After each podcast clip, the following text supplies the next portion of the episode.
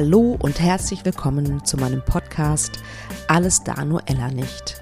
Überleben ohne Kind. Ich hoffe, es geht dir gut und immer besser.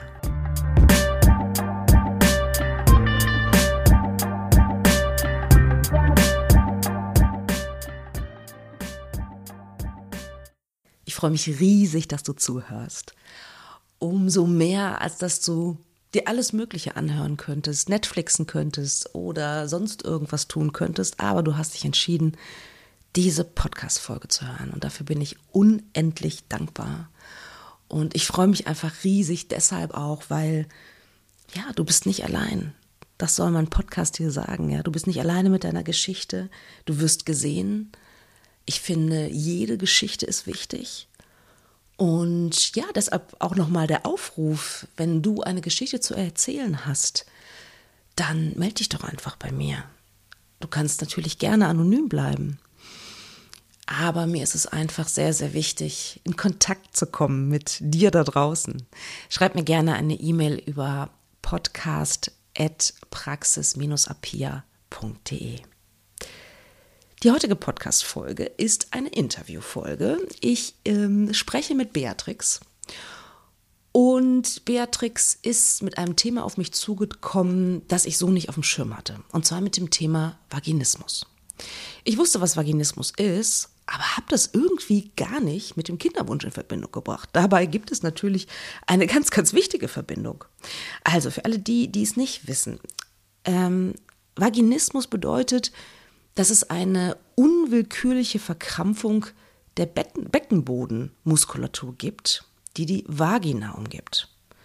Das heißt also, durch die Scheidenöffnung kann der Penis nicht eindringen oder nur unter Schmerzen. Und es ist so, dass diese, dass die Be Beckenbodenmuskulatur, schwieriges Wort, und ähm, das äußere Drittel der Scheide krampfartig oder, oder reflexartig verkrampft reflexartig und unwillkürlich, habe ich gelesen. Wobei Vaginismus ganz, ganz viele Gesichter hat. Das ist genauso individuell wie jeder, jeder andere Mensch, äh, wie jeder Mensch individuell ist. Das heißt, es gibt unterschiedliche Ausprägungen.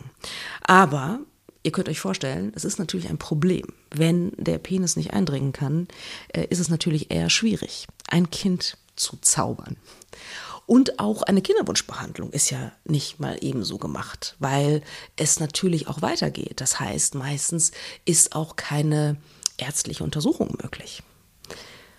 Beatrix erzählt, wie sie und ihr Mann sich trotzdem auf den Weg gemacht haben, ihren Kinderwunsch zu erfüllen. Dafür bin ich unglaublich dankbar, dass sie das tut. Also ich finde, es ist eine wichtige Geschichte, die sie zu erzählen hat. Vielen, vielen Dank, liebe Beatrix, dafür, dass du sie erzählst, für deine Offenheit. Und ja, ich wünsche dir ganz, ganz viel Glück für deinen, für euren weiteren Weg. Und ja, ich bin sehr gespannt, wie ihr die Folge findet. Äh, lasst mir gerne einen Kommentar da, schreibt mir gerne. Und ja, ich wünsche euch auf jeden Fall viel Spaß mit diesem Gespräch. Ich bin sehr, sehr berührt dass sich meine folgende Gästin bei mir gemeldet hat mit einem, finde ich, unglaublich wichtigen Thema. Liebe Beatrix, herzlich willkommen in meinem Podcast. Ja, vielen Dank. Vielen Dank, dass ich hier sein darf. Sehr, sehr gerne. Ja, magst du dich ein bisschen vorstellen, das, was du gerne über dich erzählen möchtest? Mhm. Ja, ähm, mein Name ist Beatrix. Ich bin äh, 46 Jahre alt bin Lehrerin von Beruf, sowohl Lehrerin an einer Berufsschule als auch Yogalehrerin. Und ähm, ich bin ja seit frühester Jugend eigentlich ähm, ja dabei, mich mit einem Thema auseinanderzusetzen, ähm, was dann irgendwann einen Namen bekommen hat mit Mitte 20, nämlich Vaginismus. Und ähm, ja, es hat sich dann bei mir auch später ein Kinderwunsch entwickelt und ja, habe halt irgendwie geguckt, wie kann ich damit umgehen, welche Möglichkeiten finden sich da für mich und ja, ja darum Wahnsinn. bin ich heute hier, Wundervoll. um ein bisschen darüber zu erzählen. Vielen, vielen Dank, dass du da bist. Ähm, vielleicht fangen wir ganz von vorne an. Ähm, was ist Vaginismus für alle, die es vielleicht noch nicht gehört haben oder vielleicht nicht unter diesem Begriff gehört haben? Mhm. ja, so eine wissenschaftliche Definition kann ich nicht geben. Mm, ich glaube, die existiert auch nicht so wirklich, also so eine ganz feste Definition. Ja. Mm, so wie ich es verstanden habe, äh, wird alles Vaginismus genannt, was mit, mm, mit Schmerzen im Vaginalbereich zu tun hat, wenn es um Sexualität geht. Also es kann vielleicht sein, dass jemand sehr, sehr starke Schmerzen hat äh, beim Versuch, Sex zu haben. Mhm. Ähm, es kann sein, dass sich ähm, der Vaginalmuskel zusammenzieht. Das ist eigentlich so, was typischerweise unter Vaginismus verstanden wird, dass es so eine Verkrampfung einsetzt und dadurch einfach nicht möglich ist, etwas einzuführen in die Vagina. Also sei es jetzt ein Tampon oder sei es bei einer gynäkologischen Untersuchung ein Instrument oder sei es dann eben auch ähm, der Penis beim Sexualverkehr. Okay. Und das kann mit, mit starken Schmerzen verbunden sein. Mm.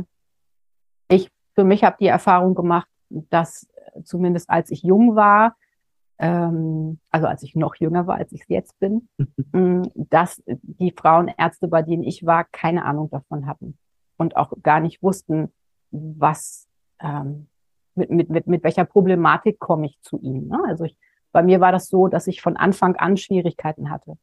Also es hat noch nie mhm. funktioniert, einen normalen Geschlechtsverkehr zu haben.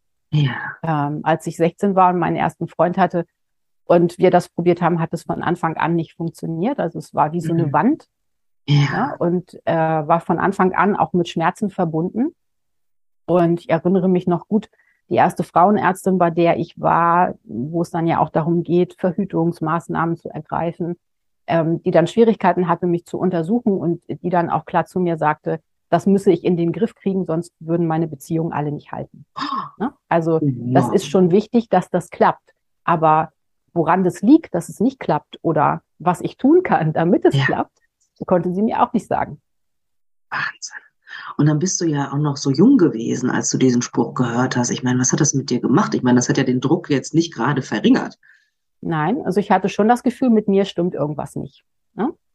So andere Klassenkameradinnen oder Freundinnen, die dann schon Freunde hatten und auch schon ja sexuell aktiv waren, die haben dann so Sachen erzählt und ja, ich fühlte mich dann, na, ich will nicht sagen minderwertig, aber schon so, als stimmt mit mir etwas nicht. Und ich habe natürlich auch darüber nicht gesprochen, außer mit meiner damaligen wirklich besten Freundin. Ne? Das ist ja schon ja. auch schambesetzt. Na klar. Ich weiß, ich habe einmal versucht, mit meiner Mutter darüber zu sprechen und sie hat das aber gleich geblockt, weil sie das, glaube ich, auch nicht konnte, so darüber zu sprechen. Sie sagte dann nur, beim ersten Mal tut es immer weh und dann war das für sie erledigt.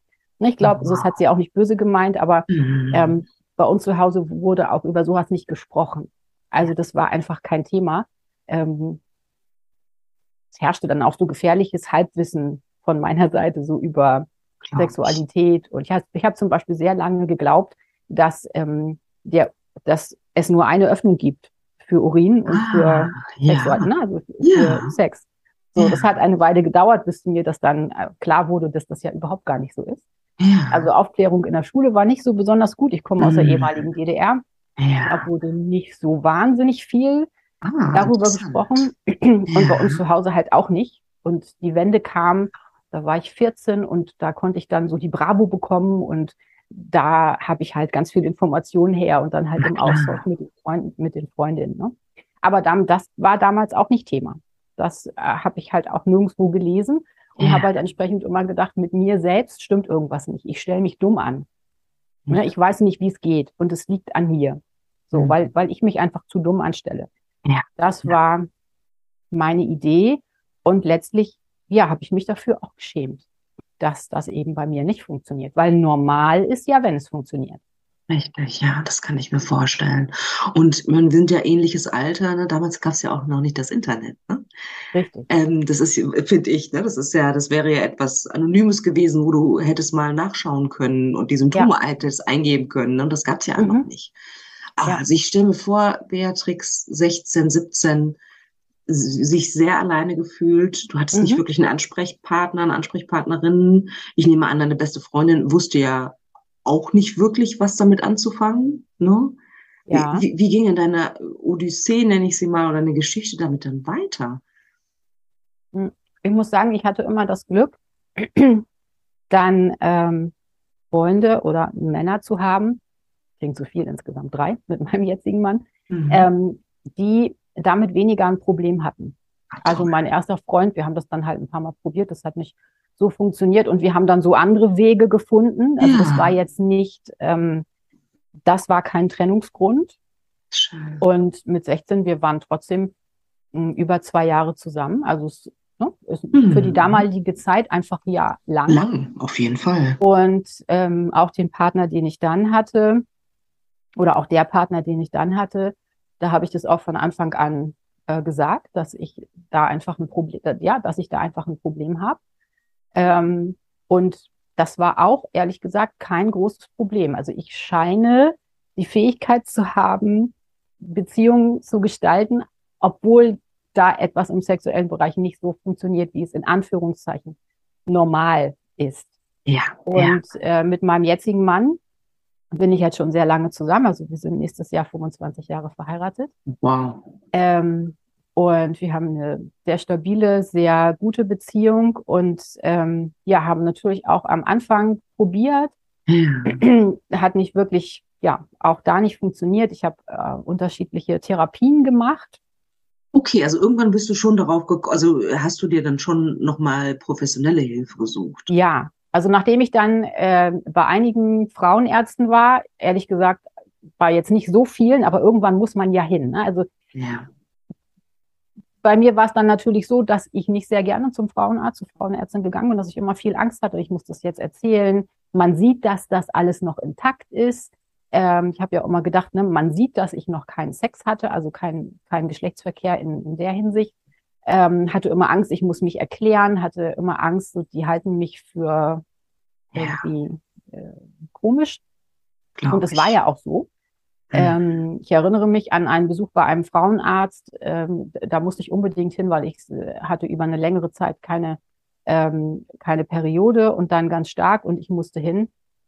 Und ähm, ja, der mir dann halt den Tipp gab, na ja, soll mich halt nicht so anstellen und ähm, so an einem schönen Abend doch dann vorher eine Flasche Wein trinken und dann geht es schon.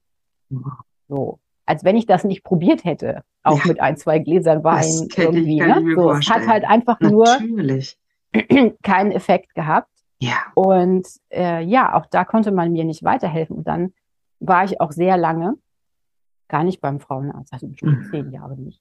Und ähm, ich habe, weil ich äh, mit Anfang 20 dann eine starke Erwachsenenakne ähm, entwickelt habe, hm, habe ich dann, musste ich dann ja nochmal zum Frauenarzt für ein Rezept, weil der Hautarzt sagte, äh, die Pille würde helfen. Mhm. Und hat, hat sie auch, gesagt. hat sie ja, auch das Einzige, ja. was geholfen hat. Also ich hatte kein gesundes Stück Haut im Gesicht. Es war Beule an Beule, das war wirklich sehr schlimm. Und ähm, da hatte ich dann ja das Glück für mich, dass ich dann, ja, ich habe fast 20 Jahre dann die Pille genommen und habe immer die Rezepte dann über den Hautarzt bekommen. Also ich ah, musste okay. ja gar nicht mehr zur Frauenärztin. Ja, ja, verstehe. So, ne? Der, die haben dann ab und zu mal gefragt, ja. äh, beim Frauenarzt alles okay? Ja. War ich zwar nicht, aber ja, und dann habe ich das Rezept bekommen. Ne? Einfach die Angst, die war so groß, also es hat sich ja dann auch einfach, ähm, es hat sich dann ähm, aufgeschaukelt. Also dass mh, hm, die, diese, diese Angst vor dem Schmerz ist ja zum bestimmten Zeitpunkt auch so weit gekommen, dass ich mich manchmal habe gar nicht anfassen lassen, weil sofort ne, diese, es gibt eine Berührung, aha, es wird auf Sex hinauslaufen, das tut weh, äh, also gar nichts. Ja. Also das war schon in einer bestimmten Phase, so mit Mitte 20, auch besonders schlimm. Und dann geriet ich tatsächlich an eine Frauenärztin, die mir dann mal diese Diagnose stellt. Also die sagte, Sie haben Vaginismus. Wow. Und ich kannte diesen Begriff überhaupt nicht, habe erst mal gefragt, was ist das denn? Und dann hat sie mir eben erklärt, dass es äh, Frauen gibt, bei denen eben so eine Spannung aufgebaut wird, also dass sich dieser Scheidenmuskel zusammenzieht, dass man die teilweise nicht untersuchen kann in der, in der Praxis und äh, dass auch Geschlechtsverkehr schwierig sein kann, dass die Schmerzen, äh, dass Schmerzen eben entsprechend da sein können und dass es unterschiedliche Gründe dafür gibt. Ähm, oftmals sind es ähm, Erlebnisse, auch Missbrauchserlebnisse aus der frühen Kindheit, die zum Beispiel damit reinspielen können. Und ähm, ja, also ich hatte erstmal eine Diagnose. Das mhm. war für mich wichtig. Das kann so erstmal so zu wissen, ich, ich stelle mich nicht einfach nur dumm an, ja. sondern da ist tatsächlich etwas und das hat einen Namen. Einen Namen. Und du bist offensichtlich nicht die Einzige, die das hat. Ja. ja. Und sie sagte mir eben, man kann was machen, man kann äh, ja verschiedene Therapien probieren ja. und sie empfahlen mir eine Verhaltenstherapie. Mhm. Okay. Und ähm, genau, das habe ich dann auch gemacht. Ähm, hat die Krankenkasse auch bezahlt, also überhaupt gar kein Problem. Es war zum damaligen Zeitpunkt nicht das Richtige für mich. Also ich hatte eine sehr nette Therapeutin ähm, und Verhaltenstherapie setzt ja symptombezogen an. Das ja. heißt, da ging es nicht darum, darüber zu sprechen, wie es mir damit geht. Klar hat sie das am Anfang auch mal gefragt, aber jetzt wirklich das, was mich interessiert hat, wieso habe ich das? Und ähm, ja, was mache ich denn jetzt damit? Und mhm. so, das war gar nicht so Thema, sondern äh, in der Verhaltenstherapie ging es dann darum, mh, das Symptom zu bekämpfen. Also da gab es dann spezielle Übungen, ne, die, die ich dann machen sollte. Also fing dann an ähm, damit, dass man dann erstmal so die Hand zum Beispiel auf den Scheidenbereich legt, ähm, so lange, bis man eine Sicherheit spürt und nicht mehr die, die Hand zum Beispiel dann vor, vor Angst zittert. Ne? ähm, dass man sich immer mehr nähert, dass man einzelne Finger einführt zum Beispiel.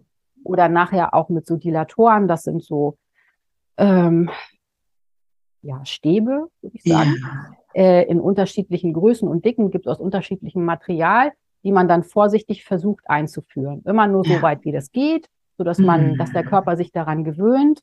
Und ähm, damit habe ich gearbeitet. Und das hat bis zu einem bestimmten Punkt funktioniert. Also bis zu okay. einer bestimmten, bis zu einer bestimmten Dicke, würde ich sagen, hat das funktioniert. Und dann ging es aber nicht weiter. Jetzt ist mir klar, warum das nicht weiterging. Ne? Das hat so, aber ähm, damals habe ich halt gedacht, okay, du kommst bis zu diesem Punkt und nicht weiter. Hm. Und es war aber ja schon mal ein Erfolg für dich. Ja, ne? ich war, es war ein kleines Stück vorwärts, aber eben noch nicht das, was ich mir erwünscht oder erhofft hatte. Und ich habe mich dann damals entschieden, ja, nochmal was anderes zu probieren, habe eine tiefenpsychologische Gesprächstherapie gemacht. Fand ich auch sehr gut, hat auch die Krankenkasse ohne Probleme bezahlt, auch eine Verlängerung. Ähm, da ging es halt dann wirklich auch darum, ja, darüber zu sprechen. Ähm, da haben wir auch geguckt, so was ist vielleicht passiert, was, was habe ich vielleicht erlebt, was, ähm, ja, wo können vielleicht Ursachen sein? Ne? Ähm, natürlich habe ich angefangen, darüber nachzudenken. Ähm, habe ich irgendwas verdrängt von früher beispielsweise, ne? weil ich dann auch viel gelesen oder gehört habe, dass auch so sexueller Missbrauch ähm, ein, eine Ursache sein kann. Ich habe da nichts äh, gefunden, also ich bin auf nichts gestoßen, Gott sei Dank. Ähm, ich hatte aber schon so Erlebnisse in der Kindheit. Früher kannte man das Wort Mobbing ja einfach noch nicht. Mhm. Ähm, und ich war jetzt rückblickend in der Kindheit und in der Jugend, in der Schule schon Opfer von Mobbing. Und da gab es zum Beispiel auch Situationen, wo so Jungs aus meiner Klasse mich festgehalten haben und mir zwischen die Beine gegriffen haben. Ja, und es hat niemand irgendwas gemacht. Und ähm, so, das kam dann auch nochmal hoch, also in, in dieser Therapie. Und ja, ich habe nachher gedacht, okay, vielleicht so eine Kombination aus ja nicht so gelungener Aufklärung äh, und dieser, dieser Erfahrung als, als Jugendliche, ähm, vielleicht äh, ne, hat sich daraus dann einfach dieser Vaginismus entwickelt. Und ähm, ging es dir besser, als du mögliche Ursachen sozusagen identifiziert hattest? Ja, schon. Also es war eine, es, es bot für mich eine Erklärung. Ne? So kann es sein. Es hat mir natürlich trotzdem in der Hinsicht nicht geholfen, dass es jetzt alles besser wurde. Mm, aber insgesamt, ähm, ja, ist es uns gelungen als Paar, ähm, ja, so einen Weg einfach zu finden miteinander, wie wir Sexualität gestalten, halt ohne ähm, diesen Akt in Anführungszeichen als solches, der immer als das Gros dargestellt wird oder das, ja. wie es halt normal ist. Gibt ja so viel mehr noch. Ne? Ja, genau. Und wir haben da so unseren Weg gefunden und irgendwann habe ich mich damit auch, ja, wie ich sagen, abgefunden. Es ist jetzt einfach so. Ne, früher habe ich immer noch gedacht, ach, in fünf Jahren, dann so als käme die gute Fee und schwingt den Zauberstab und durch irgendwas, was passiert, ist das plötzlich weg. Ähm, das war dann einfach nicht mehr so, sondern ich habe das akzeptiert und es war dann einfach so. Und ähm, ja, und ich hatte, ja, ich hatte nie oder ich, ich habe nie über wirklich mh, hm, ernsthaft über Kinder oder Kinderwunsch, also ernsthaft, ne? Ja, ja. Darüber ja. nachgedacht. Genau, das wäre meine nächste gesagt, Frage Kinder gewesen. wären schön. Wann kam das ne? denn? Ja, ja. Kinder wären schön, aber ich habe ja gar nicht mir wirklich erlaubt, ernsthaft darüber nachzudenken, weil erstmal für mich in meinem Kopf dieses, äh, diese Idee, sage ich es mal so, wie es ist, als Jungfrau ein Kind zu bekommen, völlig abwegig war. Ja. Ne? Geht Na klar, ja. Und dann natürlich diese, diese Angst vor den Untersuchungen vor, vom Frauenarzt. Ne? Also wenn ich, und dann auch so diese Idee, ja, selbst wenn irgendwie, wo ich mir nicht vorstellen könnte, wie jetzt nun der Samen in die Eizelle soll, aber überhaupt dann die Vorstellung von der Geburt. Ja, na klar war mir deutlich, dass Kaiserschnitte möglich sind, aber dann passiert dieses und jenes und plötzlich kommt dann doch eine normale Geburt und wie soll das denn gehen? Und man sieht ja auch in so Fernsehserien ne, dann auch mal, äh, ach so, jetzt muss ein Kind gedreht werden und da greift da jemand oh, mit ja. der Hand. Ne? So, Gott, ja. Habe ich gedacht, mh, hm, nein. Also da regte sich so ein Widerstand und da waren so viele Ängste so rund um dieses Thema, was ich mir gar nicht erlaubt habe, wirklich ernsthaft darüber nachzudenken. Und ich habe auch äh, einfach kein gutes Verhältnis zu meinem Körper gehabt, also kein positives Verhältnis. Und ich habe ja immer gedacht, so, der macht nicht das, was er soll, ist nicht mein Freund. Ähm, und ja, habe auch kein Zutrauen gehabt ne, zu meinem Körper. Also, dass der das überhaupt könnte, so eine Schwangerschaft. Ne? Wenn der nicht mal das kann, was andere können, was normal ist, ne, so, dann kann der das schon gar nicht. Das war einfach so eine Überzeugung von mir, ne? die war einfach drin. Mhm. Und ähm, wann sozusagen kam, kam da ein Wendepunkt, wo du wirklich gesagt hast, so ernsthaft darüber nachgedacht hast, ja. doch, ich möchte ein Kind. Ja, das hat sich tatsächlich entwickelt dadurch, dass ich Yoga für mich entdeckt habe. Ich habe ähm, irgendwann 2016 mit Yoga angefangen. Ich kann gar nicht mehr so genau sagen, was so ein ausschlaggebender Punkt war ich habe mich einmal hingesetzt und habe irgendwie mal aufgeschrieben, was ich schon immer mal machen wollte oder was mir wichtig ist in meinem Leben noch zu tun. Und da standen dann so Sachen drauf wie Klavier spielen lernen und unter anderem eben auch Yoga ausprobieren. Und da habe ich gedacht, ach, Yoga? Ja, okay, damit kannst du ja mal anfangen. dann habe ich so ein bisschen geguckt, was gibt's dann hier so in meiner Umgebung? Und das Erste, was mir so entgegenkam, war eine Webseite äh, mit Kundalini-Yoga und ich hatte natürlich keine Ahnung, was ist das? Ich hatte überhaupt gar keine Ahnung von so Yoga-Richtungen. Ich habe da so meine eigene Vorstellung gehabt. War mir auch nicht sicher, ist es was für mich, aber ich wollte es ausprobieren. Und ich bin dann hingegangen und ich fand das, äh, fand es spannend. Bin auch so ein Mensch schon immer so auf spiritueller Suche gewesen. Und im Kundalini-Yoga findet man ja auch das. Und, äh, oder das insbesondere und fand das toll. Also mit dem Mantra singen und mit allem, was so dazu gehört. Und habe dann angefangen, regelmäßig Yoga zu machen. Und ich bin so ein Mensch, wenn ich was anfange, dann mache ich das auch wirklich und ganz. Habe ich also auch angefangen, dann zu Hause Yoga zu machen. Jeden Tag Yoga gemacht, so eine kleine Übungsreihe. Ne? Also ich habe, wenn ich will, habe ich auch sehr viel Disziplin für Dinge, die ich gerne machen möchte. Und dann fragte mich meine Yoga-Lehrerin so nach anderthalb Jahren, Mensch, hast du nicht Lust, die Yogalehrerausbildung zu machen? Da war ich erstmal ganz irritiert, wie ich soll Yogalehrerausbildung machen. Ich kann das doch alles noch gar nicht so richtig. Und sie meinte dann, darauf kommt es nicht an und sie sieht da etwas in mir und sie traut mir das zu. Wow, wie schön. Und dann habe ich das überlegt und habe mich so ein bisschen informiert und die wurde dann auch hier in meiner Nähe angeboten. Und so in, in diesem Zug einfach so nach etwa anderthalb Jahren Yoga, so habe ich schon gemerkt, es verändert sich bei mir etwas, also in meiner Wahrnehmung des Körpers und in meinem Verhältnis zu meinem Körper. Und dann ist auch dieser Wunsch entstanden, tatsächlich Mutter zu werden. Das ist ja spannend. Ist ja langsam gewachsen, über so ein halbes Jahr, würde ich sagen. Dass ja. ich dann gemerkt habe, ich würde gerne Mutter sein und ich würde gerne ähm, ein Leben in mir heranwachsen merken. Und ähm, ich würde gerne so diese, dieses Band äh, zwischen Mutter und Kind fühlen, Mutterliebe geben und so. Das, ja, das war halt vorher nie, nie da. Also ich habe es nie gespürt, sagen wir es mal so. Vielleicht war es schon da, aber ich habe es nie gespürt. Du hattest den Kontakt dahin nicht, ne? Du hast den genau. abgebrochen sozusagen, ja. ne? aufgrund deiner Geschichte. Und dann habe ich erstmal abgewartet und dachte, so, ich beobachte das jetzt mal und guck mal, wie sich das so entwickelt. Und äh, als dann klar wurde für mich, ja, ich, ich will das wirklich, habe ich das eben auch mit meinem Mann besprochen. Und mein Mann ist jetzt so jemand, der hat schon immer gesagt, wenn Kinder kommen, ist es toll. Wenn keine Kinder kommen, auch gut. Ne? Also er hat da jetzt nicht diesen diesen unbedingten starken Impuls, das muss jetzt, sonst ist äh, das Leben nicht lebenswert. Gut.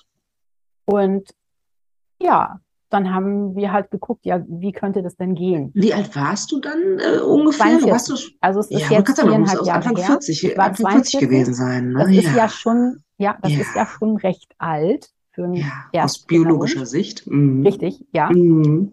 Und ähm, ja, ich wir haben das dann besprochen und ich habe dann den Entschluss gefasst, zu meiner Frauenärztin zu gehen, bei der ich auch zu dem Zeitpunkt schon über fünf Jahre nicht mehr war, die aber auch Verhaltenstherapeutin ist zum Beispiel und von der ich wusste, ne, sie weiß auch Vaginismus, was ist das und sie hat Erfahrung damit.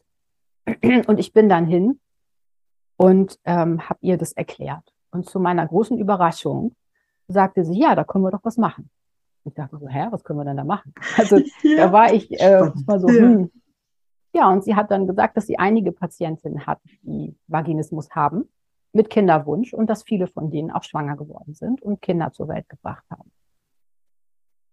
Und Vaginismus ist ja immer anders. Also das habe ich auch gelernt. Meine Frauenärztin sagte, sie hat Patientinnen, bei denen tritt es hauptsächlich auf, wenn es um Untersuchungen geht. Also, dass sie zum Beispiel sich nicht untersuchen lassen können, aber dass sie ganz normal in Anführungszeichen Sex haben können. Und es gibt ja den Vaginismus nicht, sondern bei jeder Frau ist es letztlich anders. Und es fühlt sich auch anders an. Ne? Mm, und hat eine andere Ausprägung. Und ähm, sie wusste ja nun von mir, dass ich in dieser Verhaltenstherapie schon mal so kleine Dilatoren einführen konnte. Ne? Und dann haben wir halt geguckt, okay, was kann man dann damit machen? Und meine Frauenärztin hat halt überlegt. Und dann sind wir als erstes, oder sie ist als erstes auf die Idee gekommen, es gibt ja so diese ja, Blasenkatheter, glaube ich, sind da diese kleinen Mini-Schläuche. Hat halt geguckt, so, ne, können, können sich das vorstellen, das einzuführen? Ja, kann ich. Und äh, dann halt ähm, ja den Samen im Becher aufzufangen, mit einer kleinen Spritze dann zu versuchen, das in dieses Katheterschläuchchen zu bekommen und es dann in die Vagina zu kriegen. Das war so, das war so diese erste Idee. Und äh, ja, ich habe dann ja nach über 20 Jahren die Pille abgesetzt, war natürlich sehr äh, gespannt, was dann passiert. Ne, kriege ich äh, einen Zyklus, kriege ich einen regelmäßigen Zyklus? Wie ist das? Ich hatte da auch viel gelesen, ne, dass manche Frauen da wirklich Schwierigkeiten haben. Und ich hatte natürlich sehr große Angst, dass ich diese Akne wieder bekommen würde äh, habe dann die Pille abgesetzt und ähm, kriegte sofort einen recht regelmäßigen Zyklus, also ohne irgendwas. Ähm, ja, es gab auch ein paar Unreinheiten, aber nicht so wahnsinnig schlimm, wie ich es befürchtet habe. Vielleicht ist mein Blick darauf auch anders. Also, ich, ne, so, also das war ein nicht so schlimm, wie ich, wie ich gedacht habe. Ähm, was extrem ungewohnt war, war natürlich so wieder die Weiblichkeit zu spüren. Ich habe ja über 20 Jahre das gar nicht gemerkt. Ne? Also ich habe ja nachher am Ende die Pille auch durchgenommen und hatte gar keine, gar keine Blutung mehr. Es gibt ja Pillen, die man einfach durchnehmen kann. Und ich, mir ging es ja immer gleich gut. Ich hatte keine Stimmungsschwankungen, ich konnte immer alles machen. Ne? Also ich musste ja nie irgendwie auf irgendwas achten. Ich war immer gleich leistungsfähig. Und dann plötzlich merke ich, äh, nee, dass das alles ganz anders ist. Und ähm, ja, weil es so ja. wieder in Kontakt gekommen, auch, ah, auch da ganz genau. in deinen Körper. Ne? So. Mhm. Ja, wieder, ne? Blutung ja. und wie, wie sich das anfühlt und äh, was sich dann anstrengend anfühlt und was dann auch nicht geht. Ne? Da habe ich auch am Anfang ja auch gegen gekämpft, ne? habe das so als Feindin gesehen. Das war natürlich auch nicht hilfreich. Ne? Und was ich dann auch gemerkt habe, ist, dass ich sehr gut alles in meinem Körper fühle. Also ich merke zum Beispiel, den Eisprung. Ich merke den Weg hin zum Eisprung, auch mit Schmerzen. So habe ich auch gedacht, warum hast du das? Ne? Warum? ähm, kann nicht mal irgendwas leicht sein. So, ne? Ähm, auf der anderen Seite ist natürlich sehr positiv, weil ich halt auch wirklich merke, okay, jetzt geht es los, jetzt könntest du mal anfangen, äh, mit so einem Eisprung-Messgerät ne, zu gucken, wann ist es denn jetzt? Mittlerweile betrachte ich das als Freunde, aber am Anfang habe ich das schon eher als Feind bezeichnet, ne? also für mich wahrgenommen, weil es einfach so einschränkend war. Na klar. Ähm, ja, und dann haben wir das probiert. So Tatsächlich über diese Methode, die die Frauenärztin vorgeschlagen hat.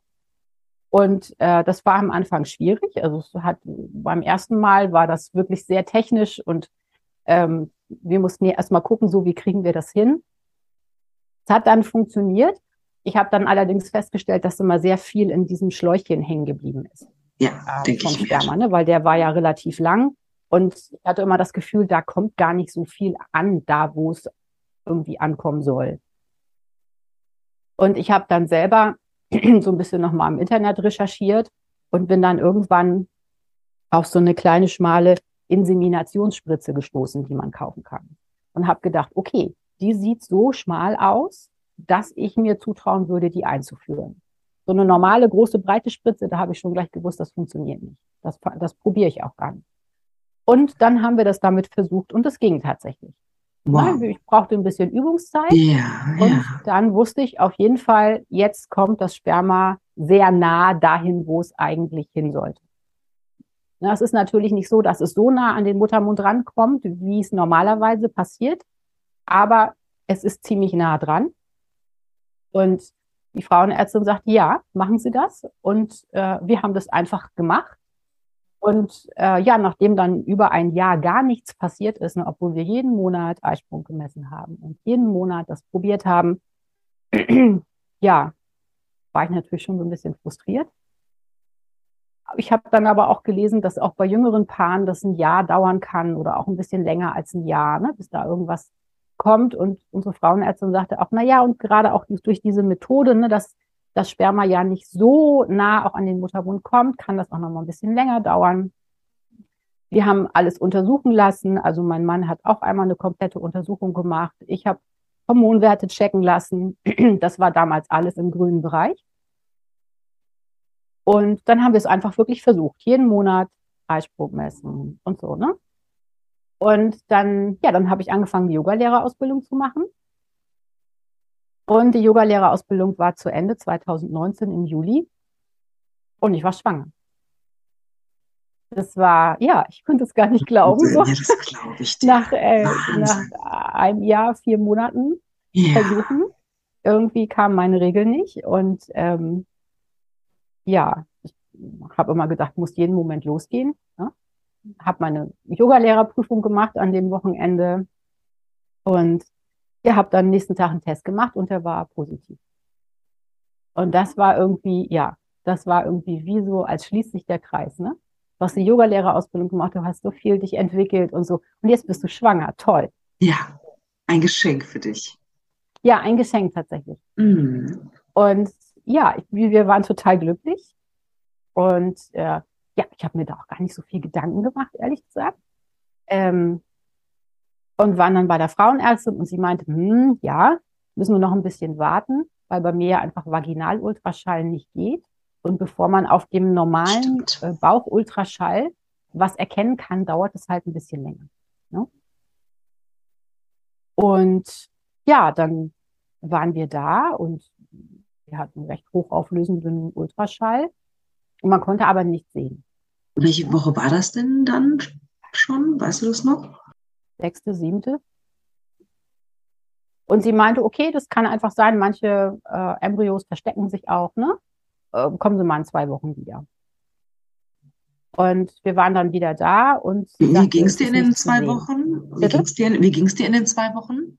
Ja, ich hatte schon irgendwie dann so ein mulmiges Gefühl, ne? dass vielleicht doch irgendwas nicht stimmt. Ähm, sie hat dann auch Blutuntersuchungen gemacht an mehreren Tagen und ähm, sagte dann eben, dass der HCG-Wert nicht so steigt, wie er steigen soll. Und äh, ja, ein erneuter Ultraschall hat dann eben auch gezeigt, dass nichts zu sehen ist. Ne? Ja, okay. Und sie hat mir dann erklärt, dass das ähm, eine, ja, eine Einnistungsstörung ist, Windei, sagte mm, sie dazu. Und ähm, erklärte mir dann eben, dass ich eine Fehlgeburt hätte. Es tut mir sehr leid. Und äh, ja, ich ja wirklich vorbereitet war ich nicht. Also wir waren ja da auch sehr traurig. Ich habe natürlich dann erstmal gegoogelt, ne, was ist das überhaupt und ne, so wusste dann auch von der Kollegin, dass die sowas mal hatte, habe mit ihr mich ausgetauscht. Das war sehr hilfreich. Ja, das glaube ich. Und dann wusste ich halt nicht, was ich tun soll, weil mein Körper das nicht von selber abgegeben hat. Ne? Also ich war nachher in der zehnten, elften Woche und äh, es war alles noch drin. Ne? Also dieser stille, diese stille Fehlgeburt nennt man das, glaube ich. Und ja, dann sagte die Frauenärztin, ich kann einfach warten. Der Körper würde das irgendwann abgeben.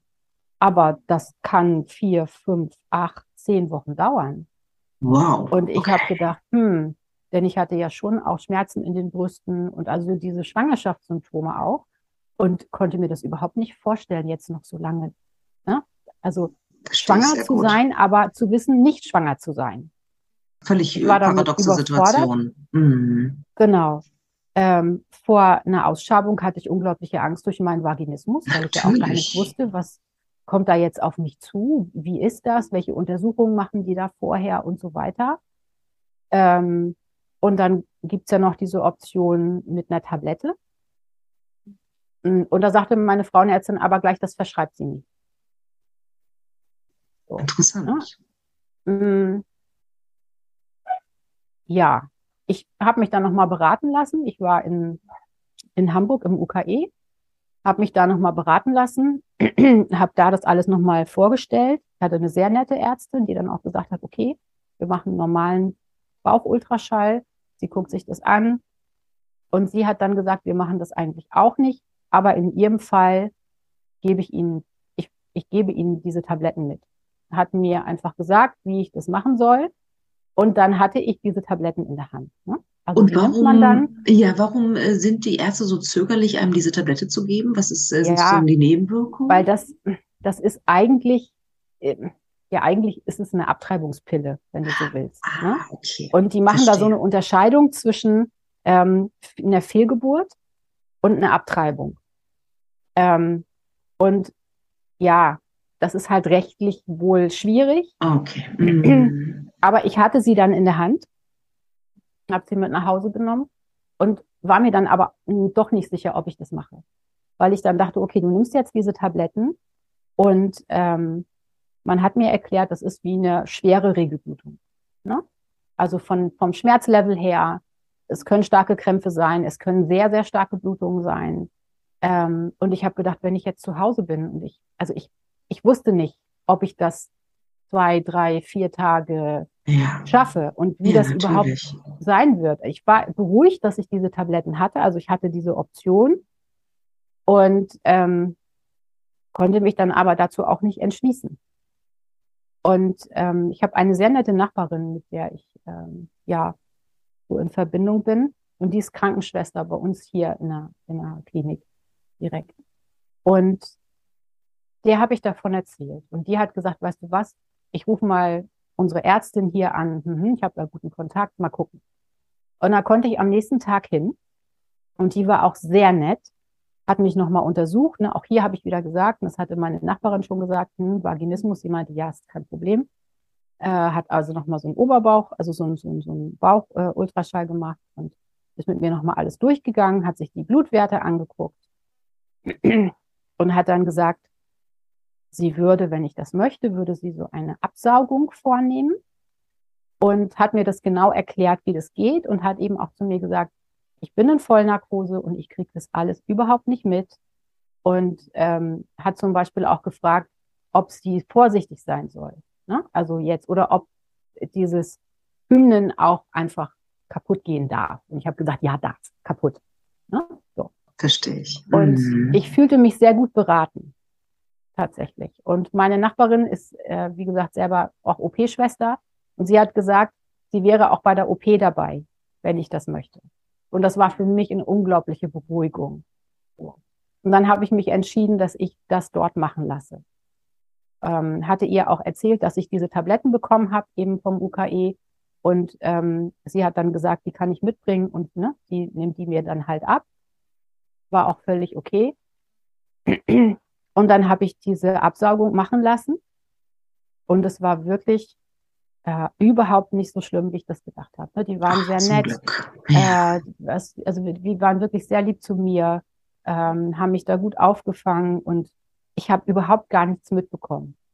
Ne? Also ich, ich wurde schon in Narkose gelegt, als ich noch auf dieser, auf dieser Liege lag. Also ich musste nicht mal, nicht mal, nicht mal von selbst auf diesem gynäkologischen Stuhl. Ja. Und bin halt dann aufgewacht und die haben mir erklärt, alles ist gut. Ähm, meine Nachbarin war auch äh, da, ne, die war während der OP auch dabei und die war auch nachher noch dabei und hat mich betreut. Und ähm, ja, dann war so dieser Teil erstmal abgeschlossen. Ne? Ja, und wie ähm, ging es dir mental? Ja, schlecht. Ähm, also ich war sehr traurig, ich war, ähm, ja, das, ich war an so einem Tiefpunkt. Ne? Ich habe mich auch krank schreiben lassen. Also mir war ganz klar, du gehst jetzt nicht arbeiten und du machst jetzt gar nichts. Du versuchst es auch nicht, sondern du nimmst dir jetzt die Zeit, das zu verarbeiten. Mm, sehr, sehr äh, habe mich auch drei Wochen krank schreiben lassen. Und meine Super. Kolleginnen an der Schule, die waren auch sehr, sehr lieb, äh, haben das alles aufgefangen. Ähm, Bist du offen damit umgegangen tatsächlich? Ja, ich, ah, hatte, wow. ich, hatte eine, ich hatte eine Klasse einschulen müssen, so das konnte ich alles nicht. Und ähm, das haben die gemacht und haben gesagt, mach dir keine Gedanken, wir kriegen das alles hin, ne? Wow. Werd wieder fit und so, nimm dir die Zeit, die du brauchst. Das war wirklich ganz toll. Muss ich auch sagen, dass denen bin ich sehr, sehr dankbar für diese Unterstützung. Und ich bin damit offen umgegangen. Ja, ich habe das erzählt. Das war mir auch wichtig. So. Schön, dass du und, auch eine gute Erfahrung gemacht hast. Damit. Ja. Und, ne, weil so viele scheuen sich davor, es offen ja. zu erzählen. Ne? Mhm. Und ich habe dann auch so gemerkt, je mehr ich darüber gesprochen habe, desto mehr habe ich erfahren, wer eigentlich noch alles so eine Fehlgeburt hatte. Ne? Meine Mutter hatte eine Fehlgeburt, bevor ich äh, kam. Meine Schwiegermutter hatte eine Fehlgeburt und ganz viele andere, das wusste ich so gar nicht. Ne? Weil das auch so ein ähm, Tabuthema ähm, ist. Ne? Ja, auch so mhm. Kolleginnen, ne, die dann gesagt ja. haben, ja, da hatte ich auch und so. Und ähm, das war auch ja irgendwie so beruhigend für mich. Ne? Ich habe ja immer so gedacht, ja, ich bin jetzt alt und schwierig, aber dass eben auch jüngere Frauen mit Mitte 20 Fehlgeburten haben, das war mir gar nicht so klar. Hat dann so eine Weile gebraucht. Auch einfach so ein paar Wochen. Ähm, mein Mann hat sich auch ganz lieb um mich gekümmert. Ne? Schön. Und ja, dann ging das relativ schnell. Also ich kriegte relativ schnell wieder einen, einen, einen, normalen Zyklus. Und drei Monate später war ich wieder schwanger. Wahnsinn. Also wir hatten das dann gerade, ne, es war im war 2019, ich hatte dann im, im August die, die äh, Absaugung und ab Oktober haben wir das wieder probiert und äh, Mitte Dezember war ich schwanger. So eine Woche vor Weihnachten hatte ich äh, positiven Schwangerschaft. Ja, also genau. auch ein, ein, ein, ein Wunder sozusagen in der Hinsicht, ja. weil du ja dann inzwischen auch dann 43, 44 die Ecke warst. Ne? Es ist ja überhaupt ja. nicht selbstverständlich, noch schwanger zu werden im Alter. Ja. Wie schön. Genau. Ja. Und wir haben uns so gefreut. Ja. Ähm, ja, und dann hieß es ja auch erstmal wieder warten. Ne? So, ich wusste, ne, ich muss vor der achten Woche vor der achten, neunten Woche brauche ich zu meiner Frauenärztin gar nicht gehen, weil sie vorher nicht sehen kann. Ich habe dann schon mal gerechnet, ne, in, welcher, in welcher Woche im Januar ähm, mache ich denn diesen Termin. Und ähm, ja, ich fühlte mich gut. Also ich habe mich wohl gefühlt. Es war irgendwie so, ja, ich habe mich mehr schwanger gefühlt als äh, beim Mal davor. Das war irgendwie so ein schönes, inneres, friedliches Gefühl. So, ich habe ja, ich habe mich irgendwie, ich habe mich total gefreut, auch so um Weihnachten rum. Mein, mein, ähm, mein Bruder ist sieben Jahre jünger als ich und äh, der hat na, die waren damals auch noch klein und ähm, ja, das war irgendwie so, ne, irgendwie, ja, bald hast du das auch und das war irgendwie, es war schön. Ich habe das dann auch meiner Mutter erzählt und die sagte dann gleich, oh, so schnell nach der Fehlgeburt und so, ne? Und ähm, hat sich da ein bisschen Sorgen gemacht. Naja, aber war alles gut. Und wir fieberten natürlich diesem Termin dann entgegen. Na klar. in der zweiten Januarwoche.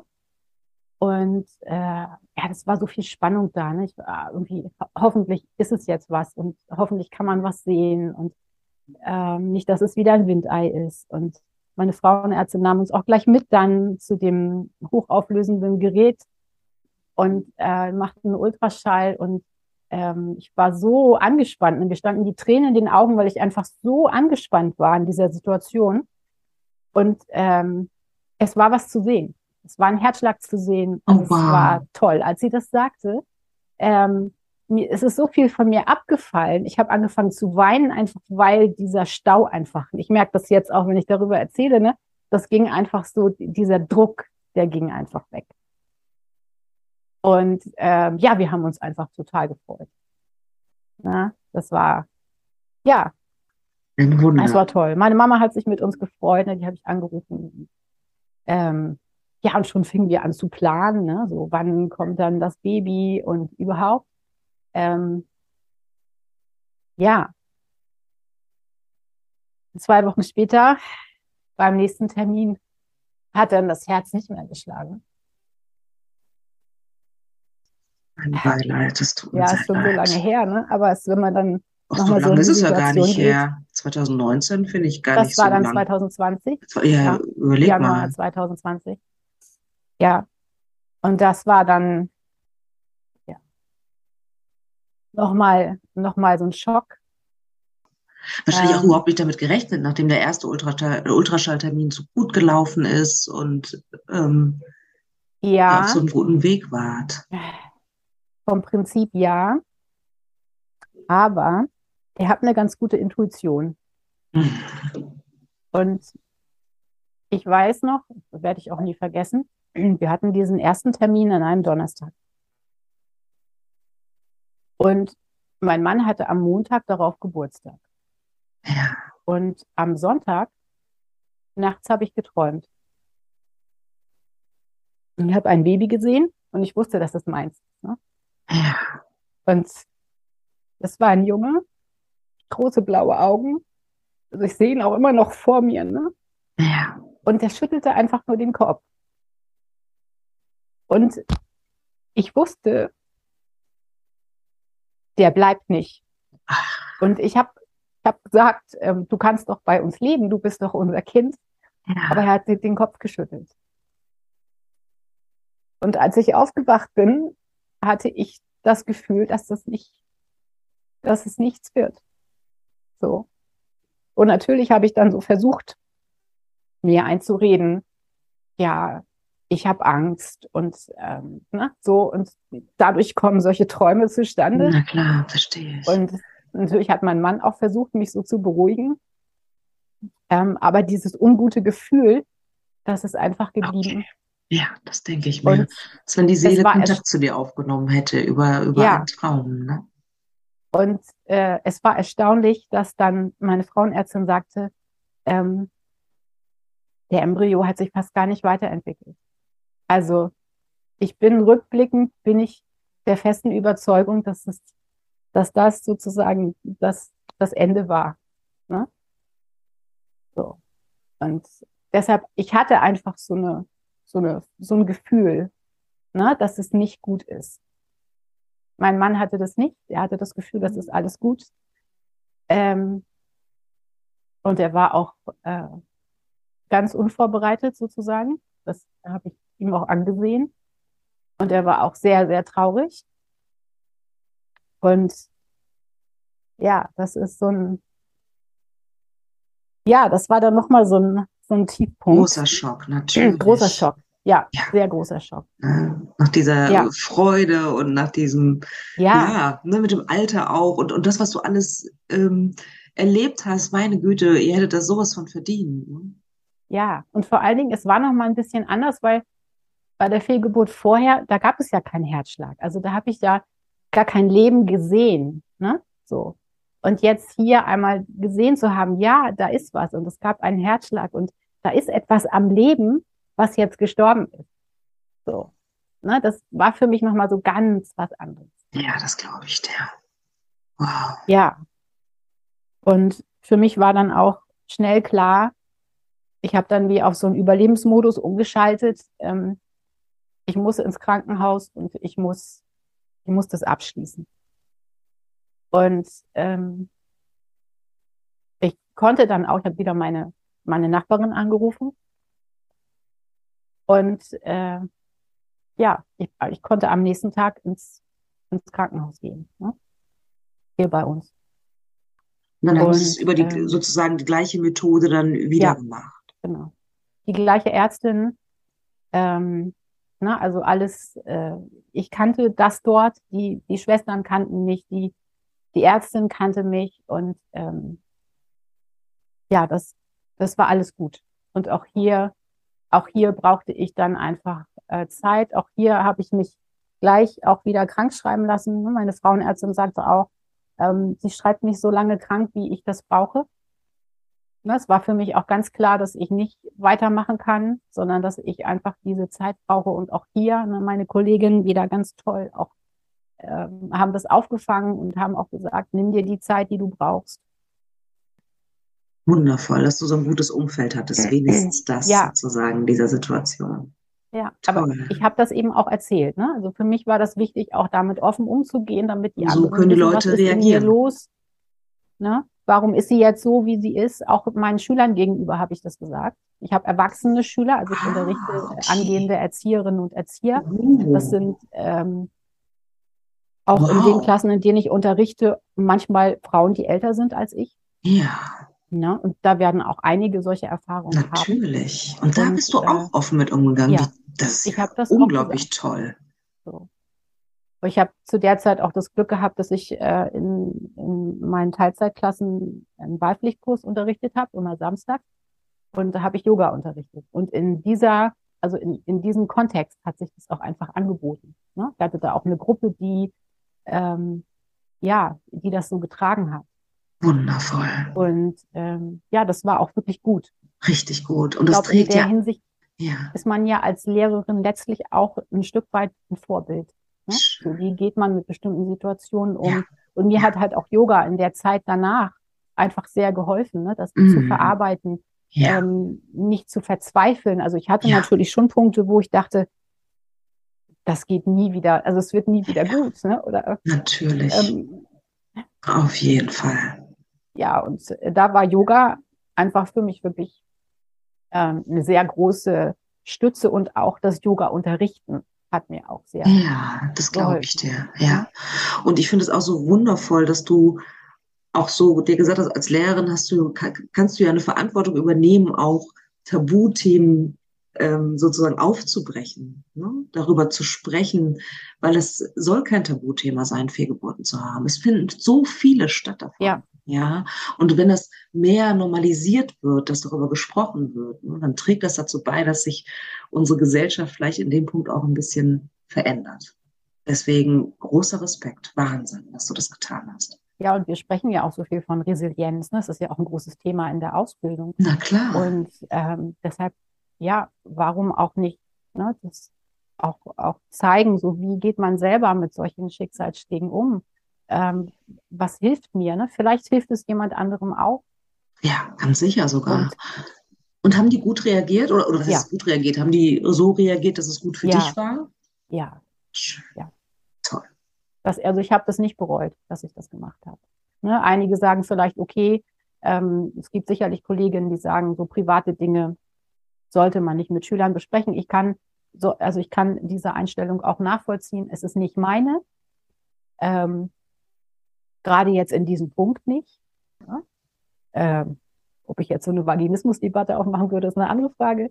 Aber äh, jetzt so dieser Punkt ne, äh, mit der Fehlgeburt, das hat sich für mich einfach stimmig angefühlt. Super toll. Absolut.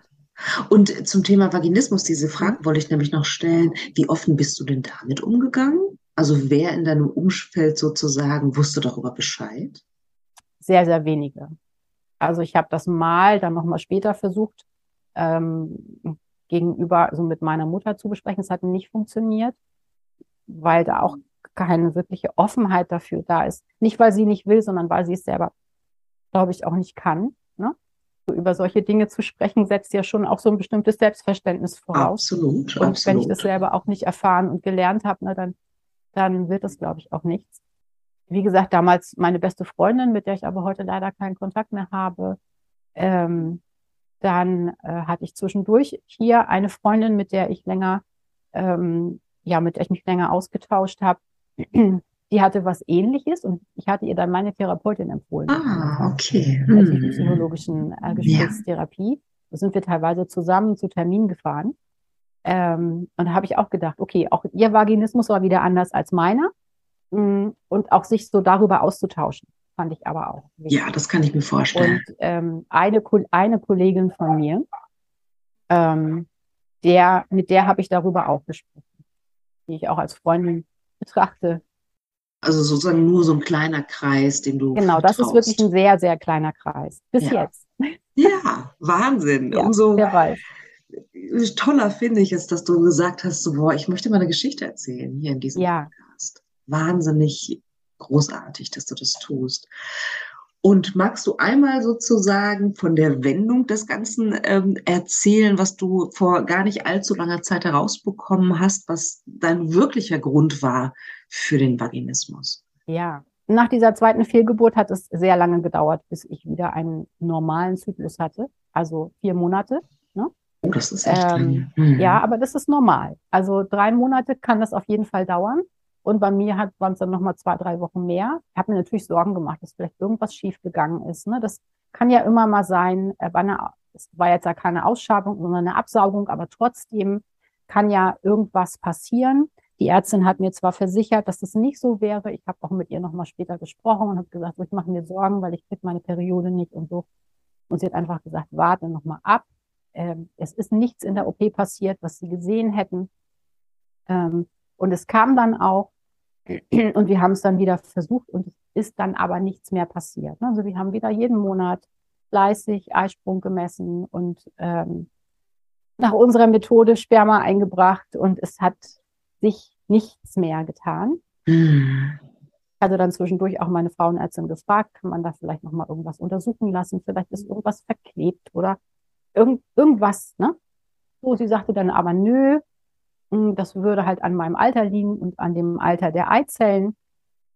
Ähm, und ja, dann zu Beginn diesen Jahres habe ich dann überlegt, ja, es passiert jetzt gar nichts mehr, was machen wir denn jetzt? Wie sieht es denn aus in Richtung Kinderwunschbehandlung? Ne? Wollen wir das nicht doch mal in Erwägung ziehen? Das war für mich auch immer so ein Tabu, wie vorher dieses Thema Schwangerschaft und Kinderkriegen auch, weil ich mir halt ausgemalt habe, welche verschiedenen Untersuchungen notwendig sind, was ich auch im Internet dann so gelesen habe. Vaginal-Ultraschall auf jeden Fall immer, geht bei mir nicht. Ähm, ne, so, wie soll das dann eigentlich funktionieren? Na klar. Und ich habe dann trotzdem einen Termin hier bei uns in der Nähe bei einer Kinderwunschärztin vereinbart. Ich hatte ihre Seite schon vor ein paar Jahren mal gesehen, hat mich angesprochen. Die arbeitet sonst auch noch in Hamburg in einer großen Einrichtung und hat hier in der Nähe eben auch zweimal die Woche eine Sprechstunde. Und da habe ich einfach einen Termin für uns vereinbart zur Beratung. Und die hat erstmal gesagt, auch da wären wir nicht die ersten Vaginismuspatientinnen. Da habe ich erstmal gedacht, so, okay. ähm, und sie hat uns Mut gemacht und hat gesagt, das ist alles möglich, weil ich erstmal so meine, meine Ängste auch losgelassen habe. Und sie sagte, ja, statt Vaginal-Ultraschall kann zum Beispiel auch zur Bestimmung ähm, des Eisprungs oder so ähm, man kann mit Blutuntersuchungen arbeiten beispielsweise, um Ach, zu sehen, wann die Eizellen reif sind. Ne? Das ist nicht ganz so super genau wie der Vaginalultraschall, aber man kann auch das machen. Und man kann die, die Entnahme der Eizellen macht man sowieso unter Vollnarkose. Und man kann auch den Embryotransfer unter Narkose machen. Also da ist ganz viel möglich und da haben sie auch Erfahrung mit. Ne? Es war erstmal so ein, okay, äh, es ist ein was Aufatmen, möglich, ne? ja. Das denke ich mir. Und dann hat sie mir aber tatsächlich empfohlen, nochmal so alles untersuchen zu lassen, also nochmal einen Hormoncheck zu machen. Äh, und sie hat mir auch zu einer Gebärmutterspiegelung geraten. Einfach um, ne, weil ich einfach ja noch nie so untersucht wurde, also jetzt so genau. Ne? Ähm, und um einfach auch nach diesen zwei Fehlgeburten auszuschließen, dass doch irgendetwas in der Gebärmutter ähm, nicht okay ist, ne? dass es vielleicht doch eine Verletzung gegeben hat oder dass irgendwas verklebt ist. Ähm, so das einfach, um logisch. das auszuschließen. Ja. Und äh, das wird halt auch unter Vollnarkose gemacht. Und sie hat mir eine Klinik empfohlen, hier bei uns in der Nähe, mit der sie viel zusammenarbeitet. Und ähm, ja, ich habe das am 1. Juni hatte ich den Termin. Das war äh, ambulant. Ähm, wirklich, die waren alle sehr professionell, sehr nett. Ich hatte eine sehr nette junge Assistenzärztin, die mich da eingehend aufgeklärt hat, was sie machen. Und ähm, ja, als es dann vorbei war, kam auch die Ärztin dann zu mir und sagte mir eben, dass alles in Ordnung ist, dass sie eine Schleimhautprobe genommen haben, nur einfach nochmal, um sicher zu gehen, dass alles okay ist, dass aber alles gut aussieht, dass keine Verklebung da ist. Ne? Hat mir viel nochmal über meine Gebärmutter erklärt.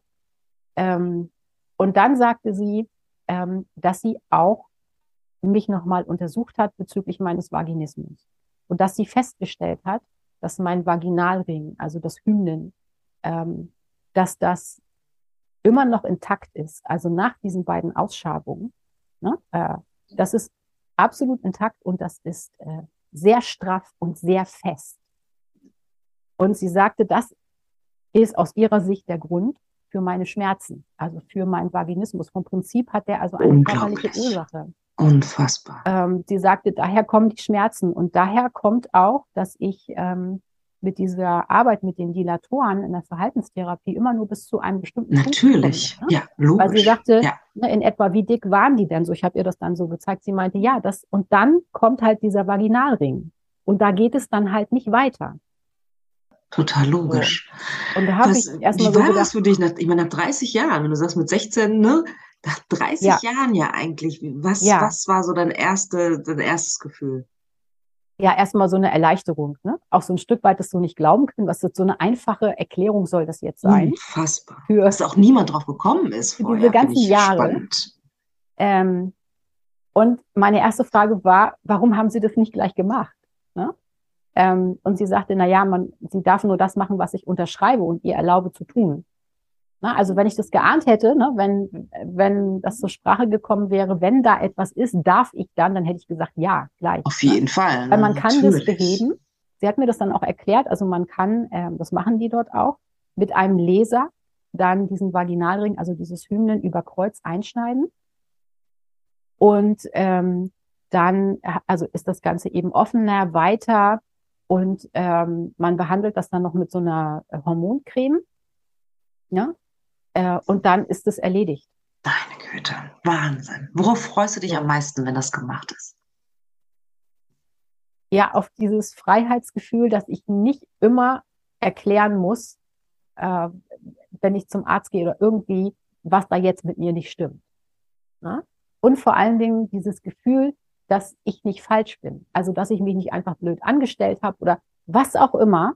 Ähm, und auch dieses, ja, ich habe mir da zwar so zusammengereimt, ne, was da vielleicht dazu beigetragen haben könnte, aber jetzt so wirklich, ähm, ja, jetzt wirklich so ein riesiges Trauma habe ich jetzt ja nicht gefunden. Ja, natürlich, ähm, verstehe ich. Einfach für mich so diese Erklärung zu haben, ja, es war eine körperliche Ursache und oder es ist eine körperliche Ursache. Und wenn ich jetzt nicht immer noch husten würde nach meiner Erkrankung, dann hätte ich da auch schon meinen Termin gehabt. Aber es ist halt eine Vollnarkose mit Tubus. Ne? Ich äh, wartete einfach noch mal, bis ja der Husten sich ganz gesund äh, bist sozusagen. noch mal verbessert hat, genau. Ach, ich drücke dir die Daumen, dass das so schnell wie möglich passiert. Ja, also ich werde den Termin auf jeden Fall machen und dann einfach gucken. Ne? Und ich weiß, ich war vor 20 Jahren schon mal an diesem Punkt, dass ich gesagt habe, auch zu meiner Therapeutin damals, kann man das nicht einfach wegschneiden? Und sie sagte, ja, man kann das.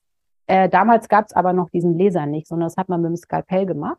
Und das hat sehr stark geblutet. Und ich habe damals auch so mich so ein bisschen informiert.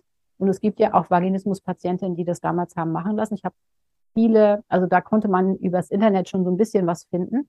Äh, und da habe ich sehr negative Horrorstories auch gehört, ne? Dass da ganz viel Tamponade dann drin ist und dass das ganz schmerzhaft war dann beim Rausziehen und ähm, dass man dann direkt ähm, ja das bearbeiten muss mit Dilatoren und äh, mit Cremes und so weiter, damit das nicht vernarbt, ne, weil das sonst irgendwie wieder zusammenwächst. Und wenn man das dann nicht kann, dann wird es schlimmer als vorher, weil es dann noch so dickes Narbengewebe gibt. Und das hat mich einfach extrem abgeschreckt. Und ich war dann mit meiner äh, Therapeutin auch damals äh, bei einem äh, Arzt zur Beratung. Und ähm, ja, der hat mich auch nicht untersucht, sondern der hat mir mehr oder weniger auch davon abgeraten. Weil ja einfach nicht klar war, dass es wirklich eine körperliche Ursache ist. Und ähm, da wird dann eben auch gesagt, wenn es das nicht ist und du kannst dann diese Nachbehandlung nicht machen, ne? also dieses, ähm, dieses Dehnen oder dieses ähm, mit ähm, dort mit den Fingern reingehen und das eincremen mit, mit ne, dieser Hormonsalbe, was auch immer das da genau war, ähm, dann kann es sein, dass sich das Ganze eben noch verschlimmert, weil sich Narbengewebe bildet. So, und deshalb habe ich mich damals dagegen entschieden. Es hat aber auch nie jemand mal zu mir gesagt, wir können das ja mal untersuchen, zum Beispiel unter Vollnarkose. Ne? Stimmt, das hätte man, das wäre ähm, ja eigentlich der erste Schritt, wer hätte das sein können, ne? Ja. Erstmal zu gucken, woran liegt es denn? Ja, weil so die Ärztin, die mich operiert hat, die sagte halt auch, wenn man als Vaginismuspatientin zur Ärztin geht und man sagt, man hat Schmerzen, dann geht die da nicht noch ran und drückt und prüft und so, weil ne, es sind Schmerzen da und ich will nicht noch mehr Schmerzen verursachen. Und deshalb sagte sie, hat sie die Gelegenheit da eben unter Vollnarkose wahrgenommen, das richtig eben zu untersuchen. Und das ist ihr Ergebnis. Das heißt, für mich ne, äh, ist, ist es höchstwahrscheinlich ähm, der Ausgangspunkt, der Grund. Reparabel. Und ähm, ja, ich bin ganz gespannt, was sich dann verändert. Ja, ähm, schön. Das heißt nicht, dass es bei vielen anderen auch so ist. Ne? Ja, also weil das so unterschiedlich Vaginismus hat ganz unterschiedliche kann, ne? Ursachen. Ähm, und das ist wirklich bei jeder anders und individuell zu betrachten. Das ist jetzt wirklich nur mein, meine Geschichte und mein, mein Ergebnis im Moment. Und ähm, wundervoll, wir waren, dass das so einen Ausgang waren, hat. Ja, wir waren dann gestern nochmal einen Termin bei unserer Kinderwunschärztin. Genau, was ist mit eurem Kinderwunsch jetzt? Richtig, mit der haben wir das auch nochmal besprochen. Ähm, ich war ja mittlerweile offen auch für so eine künstliche Befruchtung, ne? weil sie mir das sehr gut erklärt hat mit ähm, Blutentnahmen und mit ähm, unter Vollnarkose einen Embryotransfer zu machen und so weiter. Ähm, meine Blutwerte haben letztlich ergeben, dass mein Anti-Müller-Hormon sehr niedrig ist. Ähm, und ja, dass sie einfach mir, das hat sie auch ganz ehrlich gesagt, aufgrund meines Alters einfach dazu nicht raten würde, ne, das zu machen. Ähm, die haben auch in ihrer Praxis so eine ethische Obergrenze, dass sie normalerweise sagen, ab 45 nicht mehr. Ähm, sie hatte uns als Paar insgesamt jünger eingeschätzt, so vom, vom Kontakt her. Ne? Und ähm, dadurch, dass ich auch noch einen sehr regelmäßigen Zyklus habe und die anderen Hormonwerte wirklich alle sehr gut sind, also ich bin noch weit weg von Wechseljahren oder ähnlichem, ähm, hatte sie gesagt, wenn wir das unbedingt wollen, wenn wir einen Versuch machen wollen, um nachher nicht zu sagen, wir haben es nicht versucht, ne? dann würde sie einen Versuch mit uns machen. Aber sie hat ganz klar gesagt, die Chancen sind sehr gering, die sind unter drei Prozent. Ähm, und dass man das einfach wirklich gut abwägen muss. Ne? Das sind sehr hohe Kosten, das ist nervenaufreibend. Ja. Ähm, und dass wir das gut überlegen sollen, ob wir das wirklich wollen. Ne? Und das fand ich auch gut, dass sie das auch so deutlich gesagt hat. Ne? Man kann damit ja auch einfach sehr viel Geld machen, wenn man sagt, ja, und das können wir probieren. Absolut, wir probieren es. Versuche. Na klar. Ähm, hat sie aber deutlich gesagt, sie würde es nicht empfehlen. Sie hat empfohlen, äh, weil ich dann dachte, okay, ja, was denn dann? Oder gar nicht mehr. Und sie hat empfohlen, ähm, dass ich jetzt erstmal diese OP mache und dass wir dann eben gucken, ne, wie das dann äh, aussieht, was möglich ist dann. Ähm, und ähm, ihre Idee war, dass wir da mein Zyklus ja wirklich regelmäßig ist, ähm, dass wir das nochmal unterstützen können mit Clomiphen, ne, mit diesem Medikament, dass man einfach nochmal mehr Eizellen auch stimuliert, sich zu entwickeln. Ähm, und es gibt dann, das kannte ich auch noch nicht, also ich habe schon mal Clomiphen genommen, ganz am Anfang meiner Kinderwunschphase von unserer Frauenärztin verschrieben. Aber das hat auch einfach nur genommen und sonst nichts. Und sie sagte jetzt, ähm, sie macht es nur so, dass ich Clomiphen nehme und dann, dass es dann überprüft wird, entweder anhand dann von Vaginalultraschall, der dann hoffentlich möglich ist.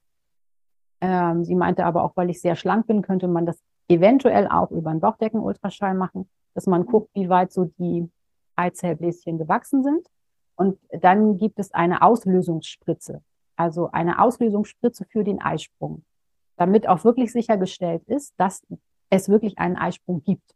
Was ich nämlich auch nicht wusste, ist, dass äh, manchmal mit Clomiphen einfach äh, es trotzdem keinen Eisprung gibt. Und dann bilden ah. sich Zysten. Zum, ne? Die hat es halt mir ah, erklärt. Okay, das wusste ich auch und, nicht. Äh, mhm. dann funktioniert erstmal gar nichts und dann kriegt man auch keine Periode und dann muss man erst zusehen, dass diese Zyste entfernt wird. Ne? Deshalb sagt sie, sie arbeitet nur mit Clomiphen, dieser äh, Auslösespritze. Und dass dann eben ganz klar ist, ne, so in den nächsten 24 bis 30 Stunden findet der Eisprung statt. Hier jetzt dann entweder Geschlechtsverkehr, so es dann klappt, oder ähm, falls das eben noch nicht geht, wie auch immer, äh, das irgendwie komisch ist oder ne, was auch immer, äh, könnte man dann eben auch das Sperma einbringen dort bei ihr, ne? dorthin, wo es dann wo es dann hin soll. Ja, Und, also es gibt ja, Hoffnung sozusagen. Gibt, auf jeden Fall gibt es Möglichkeiten. Ne? Und das ist so erstmal so für meinen Mann und mich so von, vom Gefühl her erstmal der richtige Weg. Super, super so. schön. Eine letzte Frage möchte ich mhm. dir stellen. Ähm, was würdest du den Hörerinnen und Hörern da draußen gerne sozusagen als Botschaft mitgeben? Ja, das ist ja das, was mich so motiviert hat, auch oder angetrieben hat, hier auch äh, bei dir zu sein. Ich nehme einfach an, dass es viele Frauen gibt, die ähm, Vaginismus-Schwierigkeiten haben. Also die vielleicht das haben, aber selber noch keine Diagnose haben, vielleicht auch noch gar nicht wissen, ne, was ist eigentlich los und die sich vielleicht auch wie ich nicht trauen, so über diese Grenzen hinweg zu denken. Ne, sich da auch ganz viel verbieten, sich nicht erlauben, auch über sowas wie Kinderwunsch nachzudenken oder den so an sich ranzulassen, ähm, dass ich gerne denjenigen mitgeben würde, es gibt immer Möglichkeiten. Und es ist heute anders als vor 20 Jahren. Es gibt ganz viele Ärzte und Ärztinnen und auch in den Kinderwunschpraxen, die sich einfach damit auskennen, ne, die schon Patientinnen hatten mit Vaginismus. Es gibt Möglichkeiten ne, individuell ähm, dann auf die Bedürfnisse einzugehen. Das hat mir sehr viel Angst genommen. Ne? Wenn ich das vor drei Jahren gewusst hätte, hätte ich das auch schon früher in Angriff genommen. Aber das konnte ich mir halt überhaupt gar nicht vorstellen. Ne, ich würde gerne Mut machen, ähm, aus dieser Scham auch rauszukommen. Ähm, es ist nichts mit dir nicht richtig. Ähm, es hat sich einfach etwas entwickelt, aus welchem Grund auch immer. Und ähm, es gibt Hilfsmöglichkeiten. Es gibt Menschen, die sich auskennen und die Möglichkeiten anbieten können. Und man muss deshalb nicht ähm, auf, äh, ja, auf ein Kind verzichten oder man, ähm, ja, man, man braucht einfach nicht so eingesperrt zu sein, wenn ich so an meine Ängste zurückdenke, zum Arzt zu gehen oder immer dieses, oh, wenn jetzt irgendwas, irgendwas passiert und ich muss ins Krankenhaus und es muss was untersucht werden und ich muss immer erklären, das ist bei mir so und so, das, ähm, das war so unangenehm, ich habe mich so geschämt. Ähm, dass man das einfach nicht muss. Also heute einfach nicht mehr. Es gibt so viele Möglichkeiten. Ähm, traut euch, mit jemandem darüber zu sprechen ähm, und traut euch, euch Hilfe zu holen. Ähm, ich habe damit jetzt wirklich in den letzten Monaten so gute Erfahrungen gemacht. Und äh, ja, vor zwei Monaten hätte ich gar nicht gedacht, dass sich mir jetzt ein neuer Weg eröffnet. Wahnsinn. Ähm, ja, das äh, würde, ich, würde ich gerne mitgeben. Vielen, vielen Dank großartige Schlussworte.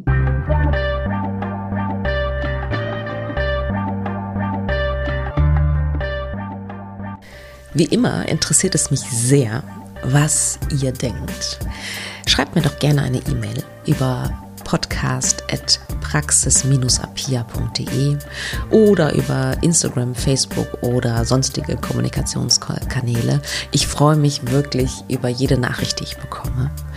Und ja, vor allen Dingen freue ich mich natürlich auch, wenn du wieder Zeit mit mir verbringen willst beim nächsten Mal bei Alles da, Noella nicht.